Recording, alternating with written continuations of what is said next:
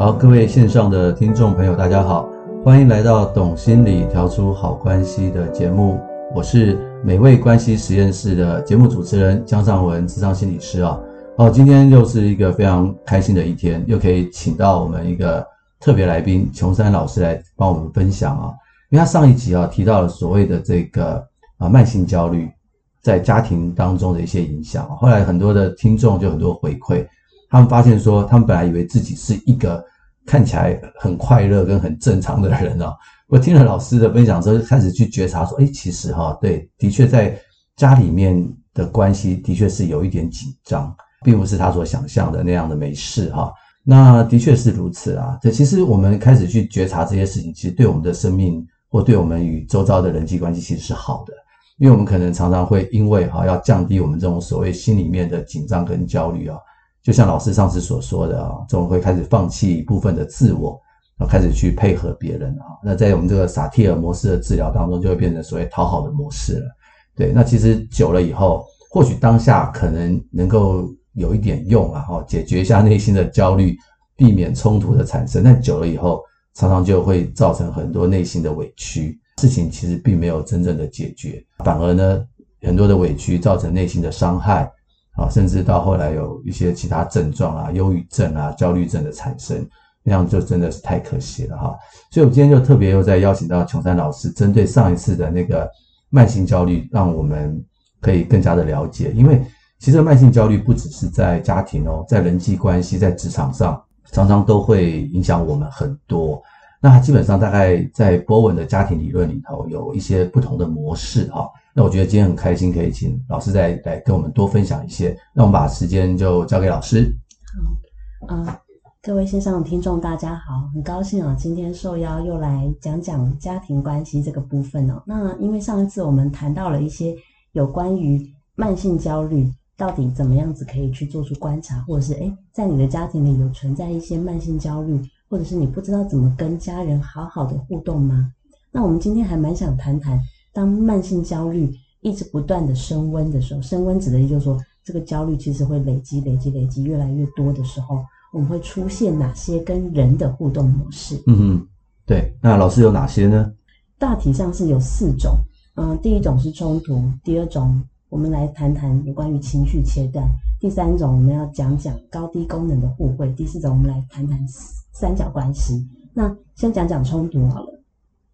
冲突的部分，大家应该从字面上就可以了解，是指说，诶，我们在跟人互动上的时候，如果我们彼此是采取一个不同的立场的时候，何以为什么会吵起来呢？我我认真的说啊，有时候人跟人的互动，因为我们是不同的个体，我们本来就会有一些不一致的观点。可是，在每一个家庭里面，我们观察到是，有些家庭是不用冲突去解决问题的，可是有一些家庭。像我曾经接触过的一些来谈者，有些家庭是充满冲突、充满张力的，不只是父母吵，父母之间也会跟小孩吵，全家吵成一团。那手足跟手足之间也是不断的用冲突沟通的方式来互动的，等于是你可以看到这个家庭里在处理慢性焦虑的方式，好像只会用这种方法叫做冲突。嗯哼哼，冲突，对，这很多人大概都用这种方式啦。对，那我们我们的那个。咨商经验里面这种冲突的案例实在太多了。其实冲突，其实人跟人之间有冲突是蛮正常的事情的。在冲突的过程中，常常就会出言不逊了。啊，那最常见就是父母会指责小孩。嗯，对。那这个孩子当然他那么小，他能够骂骂父母什么呢？啊，所以但但是问题来了，很多很多孩子还很小的时候啊，父母因为就是管教啦，或者是什么用那种很快速的方法就指责，指责就有用啦，小孩就乖啦。啊，可是这个是暂时有用啊，长期已经造成对孩子内在的一些伤害啊。嗯，很多孩子他们其实很没有自信心啊。通常我一问都知道，大概父母从小要不然就不称赞他，那这是要求他，要不然就是不断指责他。所以长大虽然很有成就啊，但是其实内在自信心是很差的。所以这种冲突的背后其实有很多的问题啊。嗯，而且从代间传递来看啊，我们可以想象哦，如果这个家庭的父母常常是用指责。用骂孩子的方式，或者是羞辱性的字眼，在对孩子互动，可以想见的是，孩子小时候也许是默默的在忍耐，对，这已经对他造成一些身心的创伤的影响了。那长大之后呢，他学会的也是用冲突的方式来跟你用这样子的方式在互动，他没有办法，他不知道有什么方式是可以平静的。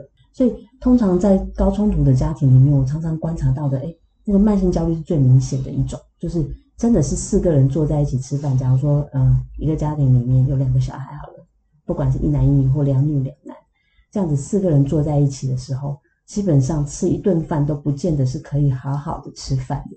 因为随时大家都在一个 fighting，就是自主神经系统的那个紧绷的状态，一句话就会变得很敏感，或者是哪怕是什么话都感觉到说是不是又要吵架了，所以不想就没有办法好好的享受那个午餐，而是想要赶快吃一吃，赶快离开。是，的确是这样哈。大家有没有看到一些戏剧？他们常常会演那个吃饭的场景嘛，那个其实张力蛮大的，就是大家你看那些人的表情，好像。哎，还是就是得吃饭嘛，对不对？哈，好像按照传统，大家要一起吃饭。可是吃饭的时候，你看大家就不是很开心。某人一一张嘴呢，哇，大家眼睛就来盯着他，看他是不是要出什么事情啊？常常就真的是这样子。所以有时候说，你能够完整的吃完一顿饭呢，还真的是一件快乐的事啊！真的哦，我刚刚脑海里听尚文这样讲，我想起一个例子。大家设想看看，当你已经很饱的时候，诶发现菜还是很多，这时候如果一个高冲突家庭，他们怎么表现说这样子的状态？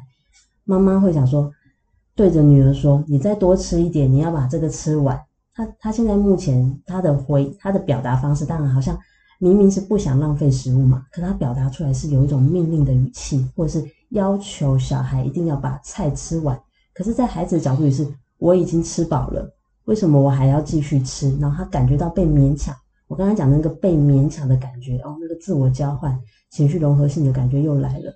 这个时候，他可能就会出现所谓的情绪性反应，要么是可能有一点点不高兴的回应回去，说我已经吃饱了，我不要吃了；要么就是默默的忍耐，就继续忍受，委屈的把那些菜吃下肚子里，明明已经饱了，就是怎么表达好像都不对哦，等于是有种箭在弦上的状态，要么就是一触即发的冲突。要么就是再持续的交换自我，忍耐一下啊，对对，这个例子很好哦，就是说看起来好像是一个很小的事情哈，其实他这种就是所谓的情绪融合。上次老师有讲到，就是孩子牺牲一部分的自我哈，为了要为了不要受到更严重的责备，降低他的焦虑，但其实这不是很健康的。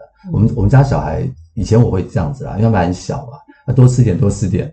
后来长大以后，觉得说，哎，真的别这样了。他们有时候会跟我说：“爸爸，我真的吃不下。”说没关系，你吃不下你就放着好了，我我等一下来吃。所以我的身体就越来越胖。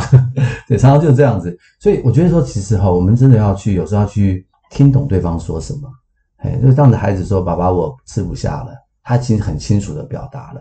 我们要听得懂，就不要再用这种自己以为的方式去强迫对方啊。刚刚吃饭是个例子，其实日常生活这种例子实在太多了。是，没有错。所以大家听众可以去想想看哦，为什么我们两个人出现意见不一致，我们有不同的观点，却不能好好的相处呢？而非要用冲突的方式去表达。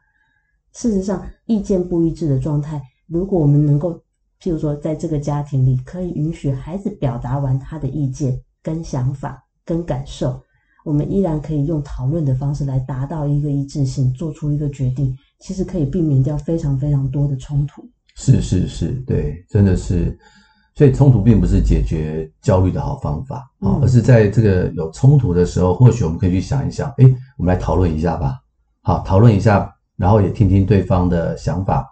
看能不能得到一个一致性的答案，这样可能对彼此关系是更好的。是，老师，你刚刚还有提到第二个叫做情绪切断，对，要不要分享看看是什么呢？嗯，对，我觉得情绪切断放在书里，放在冲突后面讲非常的适合。为什么？我们去看到一些，不管是家庭也好，或亲密关系也好，常常会看到吵完的两个人就分离，哦、分离一段时间再和好。也没有和好了，他们是假装没事，然后接下来再迎下一波的冲突，再切，再梳理一下下，啊，所以情绪切断里面，我们讲细致一点，它从梳理到切断，那个切断的部分当然就是指分开的意思。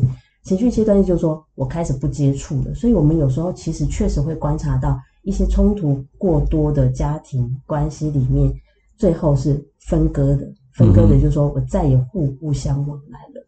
切断的里面有两种意涵，一个是大家可以观察一下自己的家庭或家族里面有没有这样子的成员哦。一种是用那种物理距离拉开，意思就是说，在还没有要离开家的年纪，或者不是因为求学，或者不是因为工作，他就迫不及待的想要搬离这个家庭里的那一个方式，就是我得跟我的家人保持距离，我的心理上才能够获得安宁跟平静的方式。他们会用这样子的方式来处理自己的焦虑情绪，所以索性搬出去，从此不见面，或者是用很疏离的方式在互动。是是是。第一种方式是物理距离，就是我们搬出去；第二种是心理距离的方式，指的是说，我们常常有时候其实会看到这样子的家庭成员哦，同住在一个屋檐下，但是互不相互动的。譬如说，我曾经就有来谈者的父母，可能是非常疏离的关系，爸爸妈妈是互不相讲话的，长期已经冰冻三尺了。他们要怎么沟通？透过孩子，孩子变成一个传声筒，同时也会变成焦虑的那个承载者。的状态，其他的像如果讲亲子关系，讲亲子关系的话，也会有这样子，孩子不跟父母接触的，一句话都不说的，回到家就是进到房间里面。我讲的这个跟那个青少年开始需要独立空间的那个不一样哦，我是指的是长期的焦虑互动反应，他开始出现那个，我明明住在同一个屋檐下，因为他也搬不出去，可能经济不能独立呀、或者是种种因素。所以他索性住在这个家，可是他完全不跟家庭成员互动。是是，这种例子太多了。我常我就我有些朋友，他们就是这样，就是说，哎，我们以前在读读书的时候，就会讨论这个大学要填志愿嘛。而且你你将来想填哪一个学校，他他的答案，他反映说，他不是在填他喜欢的科系，他说我要本我要填一个离我家最远的科系。我就说为什么要这样做？他说，哎，我父母管太严了，我受不了他们了。好，现在难得哈、哦，大学可以逃得远远的，嗯，我一定要去很远的地方，嗯，后来后来结果呢，他还是没有达到他的心愿，因为他的父母不准他离家，所以而且他必须填家里附近的大学，而且还必须回家住，啊，他就他又在痛苦了四年。我问他说你怎么办？他说没关系，研究所就有机会了。我说那你研究所大？他说我要很努力的读书，我研究所要出国，嗯，还有出国总。总是可以离家的吧？哦，那我说祝你好运。所以基本上就是这种状况非常的多。是哇，上文讲这个例子让我想到，我确实曾经在演讲的时候问过一些大学生，说离家读书的学生有哪一些？他们举手了，我就一个个问说，对你们来说，离开家跟家人的关系有改善的举手？诶，还还不小部分哦。他们认为好像拉开距离这件事情可以让他们跟。爸妈的关系比较不用那么紧张，因为接触少了，摩擦好像就少了。我的意思说，像这样子用距离拉开，好像暂时取得一个距离美的状态，确实案例不少。但是讲极端一点点的那个整个切断的或不想接触的，其实在临床上面的研究发现啊，情绪切断的，不管是做情绪切断的那个人或被切断的那个人，在身心的症状上其实是会长期是有影响的。一开始他会觉得好轻松。我终于不用在家庭里的那个纠结的冲突里了，或者是很反感的情绪里了。可是时间一久，切断的时间一久，其实对于彼此的身心是会有一些些影响的哦。是是是，我这我非常的相信，因为我觉得人哈有，我们以前看到人有几个很大的需求哈，有一个叫做归属的需求。对，就是说虽然我们长大了会跟家庭分开哈，我我讲的是可能因为工作啊，结婚啊。不会再跟父母住在一起，很多人是这样子哈。可是不管怎么样，我们都还是会想要回归到家庭，好，就是我们还是会期待，就是我们跟家人的关系是好的。嗯，但这种归属的需求啊，其实一直是存在人的内心的渴望当中。所以，我们暂时要是用这种疏离的方法啊，其实并不会解决我们内心的这种归属的需求。没错，而且刚刚上文这样讲，我又想到了一个状态：如果以归属感。这个观点来讲的话，对，你会想象这个人也许切断之后，对，他离开家，他也许会在他的亲密关系里再去寻找融合的感觉。意思就是说，他虽然用这样的方式跟他家人保持距离，可是因为归属感的需求，他还是好想跟人靠近，还是想跟人在一起啊。所以他在进入亲密关系的时候，也有可能因为他未解决的情绪依附，或者是他不知道怎么跟人好好相处的这一块。也再次的又影响了他在他的亲密关系里，然后接下来又再次切断，再投入下一段关系。对，非常有可能。所以，所以我真的是鼓励大家的这些听众哈，就是假如我们现在是用这种所谓的切断或梳理的方式，让你暂时觉得啊，现在是安全的哈，现在不要那么焦虑了，或许暂时可以了哈。但是我们还是要去深思一下，我们其实要怎么样，还是回到跟这个家庭的关系，好，跟父母的关系，或者是重要他人的关系。当然呢，你说，哎呀，这很困难啊，很担心，很焦虑，没关系，我们其实会有一些不同的方法可以尝试的去解决。那当然，情况每个人不一样嘛，哈，那你真的有这样的困扰，那你当然可以寻找一些智商心理师、一些专业人士的帮助。嗯嗯，对，因为在切断上面，我用我自己的例子分享一下，在我青少年期到大学阶段的时候，我跟我家庭的关系并不是很好。我这边指的特别是跟父母的关系啊，那时候我的母亲还健在的时候，但是那个我就用，因为我离家念书嘛，顺理成章的，好像跟家里的人就是分开的。可是那个分开里面是有很多很多情绪的纠结，我不想接触的那个状态，所以那个切断，我是怎么从切断又到后来的后续去接触我的父母，跟他们去修补关系，来降低我自己身上的这些慢性焦虑。以至于让我可以维持比较身心平衡的状态，不要有一些疾病来影响我自己。我就我在我相信，想鼓励线上的听众哦，为什么我的主题叫从回家到离家的历程？就是我还蛮相信，真正能够去回到家庭里去重新修补那个关系，你才有办法在心理上是真正的离家的状态。是是，谢谢老师的分享。老师，你刚刚还有提到另外一个叫做高低功能的互惠，是对，要不要跟我们分享一下这个是什么意思？啊，这个其实从我刚刚讲的这几种模式啊，其实我们一定在很多的人际关系里都看得到。那高低功能的互惠，如果假如说放在职场上，我们就会看到，有时候我们会有摆烂的同事。跟非常会做事的同事，哦，这种常常有。对，那个互补的状态是怎么互补？那如果这个东西放到家庭里，我用一个经典的案例，曾经我有个老师提到的经典案例来跟大家分享哦。一个妈妈已经七十几岁了，她有一个吸毒的儿子，四十几岁，一直在啃老。那这个妈妈其实照理来说，她应该已经要退休的年纪了，可是因为他的儿子吸毒，所以他必须，他做了什么？他必须要一直不断的再去捡回收，他是做资源回收的。他去做资源回收这件事情，不断的要赚钱，供他儿子去吸食毒品。可是为什么要用供他儿子吸食毒品？因为他发现，如果我不帮儿子去给他钱去买毒品的话，他会用偷窃的方式，哇，那他可能会更快的被抓到监狱里面去。所以这是一个两难的状态。妈妈的一直过度的功能，一直让这个儿子可以停留在一个低功能的位置。我们指的低功能，就是指这个个案的。就这个来，这个人的能力是比较弱的，比较没有办法的，比较要依赖别人的。那我再讲一个案例，比较极端的案例。我曾经有一个来谈者的家庭里面，我用模拟案例来讲，他的弟弟是一直不断的在外面欠赌债的，有赌博的赌债的。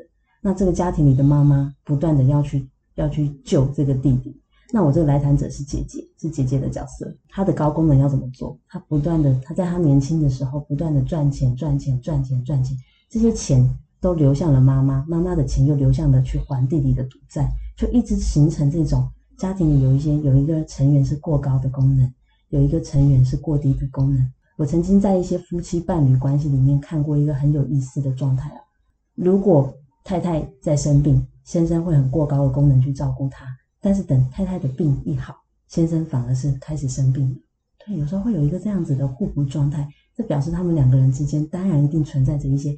彼此都没有解决，在彼此的原生家庭里都没有解决的那个情绪依附，带到彼此的互动状况中，又产生了更多的慢性焦虑。是是是，谢谢老师分享的例子哈。对，我们常真的就是这样嘛，家庭中有一个人特别突出，那就代表他一定有一个人特别弱。对，我们常常常常就是说，这种很有功能的妈妈，高功能的妈妈，就会养出一个无能的小孩。嗯，对，很像那个我们现在看到的那个直升机父母的概念。对对对，的确是这样哈。所以这边听众我知道有很多是做父母的啊，千万不要管太多，也不要做太多，做的刚刚好就可以了。嗯，真的就是，所以这种高低功能的互惠啊，在很多的家庭当中真的会产生哦。那怎么办呢？老师有什么建议吗？确实，高低功能的部分哦，首先一定要很有意识到。先了解一下，我们也许会在不同的关系里面呈现高功能或低功能，可这个功能应该是要有弹性的调整，啊、有弹性，对，不是你不是在所有、嗯、所有的关系里都要一度的高功能，哇，那个高功能会让你累死的这个状态。当然，在临床上研究发现，高功能要调整，降低自己的功能，让低功能能够增加自己的功能。如果你相信这个是一个互补模式的话，一定要相信。当我不要管那么多，当我开始能够让孩子自己去做一些东西的时候，这个孩子的功能才有可能长得出来。否则你帮他做就好了。对，没错。所以很多时候是那个高功能者哈、可能要克制一下自己。对，当我们啊、克制自己不要那么高功能的时候，其实另外一个人就能够长大了。基本上就是这样，对不对？好，谢谢老师的这个分享。老师，你刚刚还有提到一个三角关系，是，要不要跟我们分享一下？三角关系如果放在家庭关系里面来讲，其实三角关系在我们很多地方都看得到了。在人际关系里面，比如说我们要排挤一个人的时候，我去结盟另外一个人，想要共同去排挤他。在我们的学生时期，也许有些人做过这样子的事情。如果放在家庭里面来讲，通常指的是，例如，嗯，我上次好像在第一集有曾经提到过，说，诶，嗯，我们用。一个孩子如果用小病人或小麻烦的角色，让父母共同聚焦在他身上，这是一种三角关系。常常我在临床上比较常见的三角关系是，譬如说父母的关系比较有冲突或比较疏离，其中一个孩子跟妈妈或爸爸的那一方绑在一起，变得比较紧。我在这个孩子身上会看到一个状态，他会认为哦，他常常会呈现出让妈妈快乐。是我的责任，嗯，对，会有一个变成母亲的情绪伴侣，或者是父亲的情绪伴侣的角色，这也是所谓的一个三角关系的状态。是是，所以老师，这个三角关系，比如说我们一个健康的家庭啊，父父亲、母亲、孩子，它也是个三角关系啊。那怎么样的三角关系是健康的呢？嗯，哦，这边我澄清一下，对，三个人不见得是三角关系哦，就是。通常麻将认为三个人是属于三角关系，但是要形成三角关系，要符合是两个人要绑在一起，哦，两在圈圈内，另外一个人在圈圈外，这个会是我们比较在家庭系统里面定义的三角关系。否则三个人，只要他们如果能够保持一对一的互动，我们通常会要怎么样子把这三角关系减少一些些？是孩子可以跟爸爸有爸爸的互动，孩子跟妈妈有孩子妈妈的互动。爸爸跟妈妈之间要有爸爸妈妈的互动，意思就是说不切断的、不冲突的，就是减少冲突，不要用切断的方式在互动，彼此有一对一的这样子的形式，是可以减少三角关系的发生的。嗯，谢谢老师的分享，这让我想到我一个模拟案例哈，就是有一对父母要离婚了，嗯，孩子呢已经大概有成成人了，大概二十二十多岁了，可是呢他就觉得很难过。因为父母离婚，我这个可以理解了哈。然后他觉得他的父亲做了对不起妈妈的事，然后他就很想跟妈妈站在一起去对抗他的这个父亲。可是呢，他又跟我说，他这个父亲其实之前哈一直到现在跟他的感情也不错，所以他就不知道该怎么办了哈。那我觉得他就有点陷入老师刚刚说的那种三角关系当中。我给他的建议就是说，你可能要把这三个关系要分别看待。也就是说，你跟妈妈的关系是一件事啊，你跟爸爸的关系是一件事。那爸爸妈妈他们离婚是他们两个要去处理的事情。我就跟他这样子去讲，那他就稍微哦就放松很多，要不然他就变成要选边站，知道吧？是，对，就变成这种压力就很大，这样子。对，选边站真的会是一个三角关系的一个样态啊。嗯，没有错，我觉得都要帮助。呃，因为我曾经碰过不少这样子的来谈者，就是涉入父母婚姻关系，然后希望。要么非常希望父母和谐，要么像上文刚刚提到的，我与其中一方同仇敌忾的状态。所以要练习的是，我们怎么去三角？是我要跟爸爸有一对一的关系，单独的要分开来看。我们确实要把父母，我们跟父亲跟母亲的关系分开来看，他们是不同的人，也要多多去了解。诶，他们有不同的角色位置跟立场，不要去做出那个我要选边站去挺谁的那个。其实会受伤的是孩子哦。的确是，的确是啊。尤其呃，这种身为父母的，我可以跟大家分享一些例子啊。比如说，你们家里面吵架的时候，像我们家就有一个规则啊。比如说，我跟我孩子起冲突的时候，我太太不会介入啊，除非我跟我孩子啊、呃，觉得要邀邀请妈妈 一起来介入，否则我太太会说：“欸、你们两个冲突啊，你们两个去解决。”嗯，嘿，她说：“我不要介入你们的关系。”哎，的确是这样，我们家就是这样。对，那我太太跟孩子吵架的时候，我就我不是说假装没事，我知道这件事，可是我要告诉我自己，不要当那个公道婆 去介入，让他们两个去处理。那他们两个要是真的没办法处理，他们来邀请爸爸，那个我跟妈妈吵架，我觉得，嗯，儿子儿子说的有理，妈妈说的妈妈有理，你可不可以来帮忙？哎，我就会去介入。嗯，对，所以我就会站在一个客观的立场，把协助他们去分析这样子。有点像家族治疗的那种感觉，对，介入真的是很重要。所以，所以我觉得有时候你要让这个家庭的关系，呃，不要变成这种所谓的不好的三角关系哈，那就是要要忍耐，不要去介入，要要相信他们有能力去处理。对，就算就算他们的状态是在冲突上，那也是他们的事情哦。哇，刚刚尚文真的讲了一个很好的示范，我觉得这是一个，就是我们在面对如果亲子之间，我的。比如说，我的先生跟小孩在冲突的时候，我可以有一个什么样子的立场？因为我常常在临床上看到这样子的孩子，都会变成所谓的家庭救星。哎，家庭救星，对，他要去救爸爸妈妈的婚姻，所以父母有时候吵完架的时候，他其实没有当下介入哦。父母吵完架，他也会也会先跑到爸爸那边讲一讲，安抚一下他，再跑到妈妈那边帮爸爸说一些话，安抚一下他。对，很忙碌的，或者是父母在冲突的时候，我曾经看过最极端，就是比较。比较辛苦的孩子的案例是，他的父母在冲突的时候，这个孩子是不敢离开现场的。何以不敢离开？他觉得他一离开，万一两个人出现，爸爸会打妈妈，或妈妈打爸爸怎么办？对，所以会看到那种，要么是在当下即时就跳进去，变成三角关系在里面搅动的状况，要么是事后的时候去做公道婆，或者是去做协调。这个让孩子其实并不是一个孩子的角色。的确是，的确是。其实这三角关系不一定只是在家庭当中嘛，其实就是在那种人际关系哈，也常常会看到哈。比如说你有两个好朋友 A 跟 B 啊，他们两个吵架了，那他们有时候都会试图来跟你告状，对不对？然后要你去站在他那一边啊，去数落对方啊。那其实有时候我们还蛮为难的，好，不管是人际关系或是职场上都有这样的状况。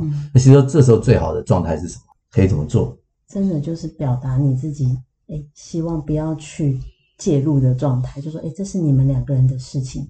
譬如说，我讲一个案例，如果以家庭来讲，孩子妈妈如果找孩子来倒情绪垃圾 这件事情，妈妈会跟妈妈会跟孩子抱怨爸爸的时候，这个孩子如果在小时候他可能没得选择，他只能听，而且他会受到影响。可是长大之后，他可以怎么用一些方式让他自己不要卷入这样的三角关系？如果他可以坚定的向妈妈表达说，这是你们两个人的事，这不是我可以去去去干涉的。要通常要孩子讲出这句话，确实不容易哦。可是这句话的立场，如果一旦你有一个这样子的立场，其实才可以避免一直被卷入这个三角关系里头。是是是。所以如果按照刚刚的人际关系里面同样一样的，他可以他可以告诉这两方，他都不选边站。他希望他跟两方都还是朋友的关系，尊重他们要怎么处理彼此的关系，这样子是没有错。因为两个都是好朋友嘛，哈，但你可能不能够选边站，但是可以关心，对不对？哈，就是关心你最近怎么样啊？你最近怎么样？你们两个目前如何啊？我我觉得我们关心是可以的啦，嗯，对，对，所以基本上哈，就是很谢谢老师今天分享的这个四个东西，是在这种所谓的。啊，关系焦虑啊，或者是我们讲的这种慢性焦虑当中的一些状况啊，有冲突啦，啊，情绪切断啊，高低功能的互惠，还有三角关系啊，嗯，大家可以想一想啊，这是当我们在人际关系、原生家庭当中，我们是不是常常啊会用这样的方式啊去面对我们跟人的一些互动啊？假如我们常常是用这样子去互动的话。啊，看起来可能可以暂时的降低我们的焦虑，但事实上是没有太大的用处的。对，所以我们可能要发展新的模式，好，去切断刚刚我们所说的这一类的一些事情。嗯，对。那就是今天节目就很开心，可以跟大家去分享这些。那我们时间也差不多了，那有机会我们可以再请呃琼山老师再跟我们多一些分享。那最后我看看老师有没有有什么话再跟我们多说一些或分享一些。嗯，对，就大家要去。回到自己的关系里面去思考一下哦，就是你要观察一下你的家庭关系的这些绑住焦虑，就是暂时性降低焦虑的模式，有没有在你的人际关系或亲密关系又一再重现呢？也有可能是同样的模式一直在重复做，也有可能是一直采取不同的模式，可是那个显现出来的都是表示在关系里面都有很多无法处理的焦虑关系。是是是，的确是啊，大家可以去觉察一下。好，那假如真的有一些状况啊，就是你觉得比较嗯很难去面对，也欢迎您可以呃找一些呃专业的助人者啊，或许就真的需要一些协助。好，那当然你可以留言给我们啊，我们也有机会可以回复给您。好，今天非常开心的可以跟大家在线上去分享这么多宝贵的经验。我们再一次谢谢这个琼山老师来我们这边跟我们大家分享。谢谢大家，我们下次再会喽。对，我们下次空中见。好，也欢迎您可以订阅收听我们的节目。好，谢谢大家，祝大家有美好的一天。好，谢谢，拜拜，拜拜。